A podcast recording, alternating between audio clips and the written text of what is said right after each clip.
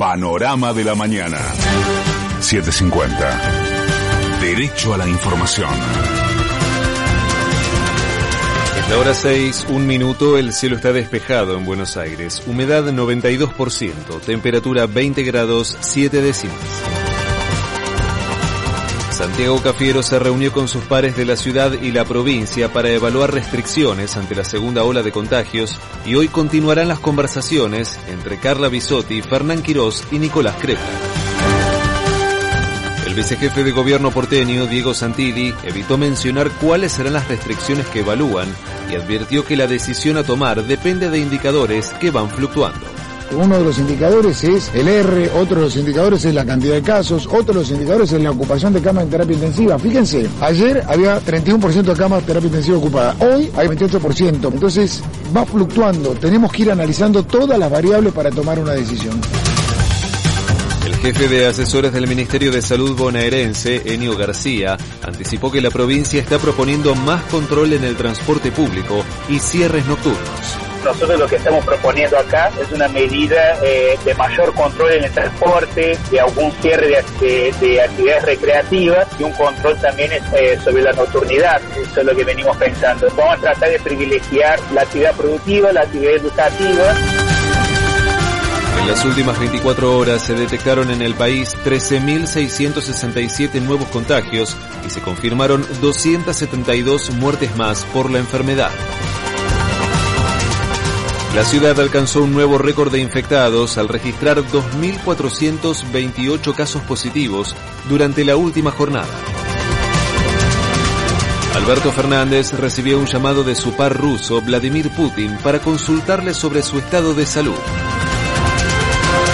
Trabajadores de los centros de salud porteños reclaman más personal y desde el Hospital Durán, el enfermero Héctor Ortiz advirtió que hay gente que no llega a ser atendida. Hoy tuvimos un día arduo, cola de 200 metros, 200 pacientes con síntomas, es más, quedaron sin atender cerca de 30 pacientes y se ha cerrado la puerta porque obviamente adentro está desbordado la atención. Necesitamos que agreguen personal en la SUFO porque sabemos que mañana también va a ser un desborde.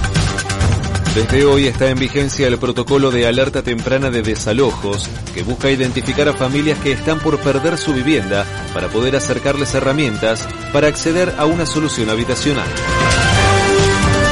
En marzo la recaudación creció un 72,2% interanual y ya lleva siete meses superando el acumulado de inflación.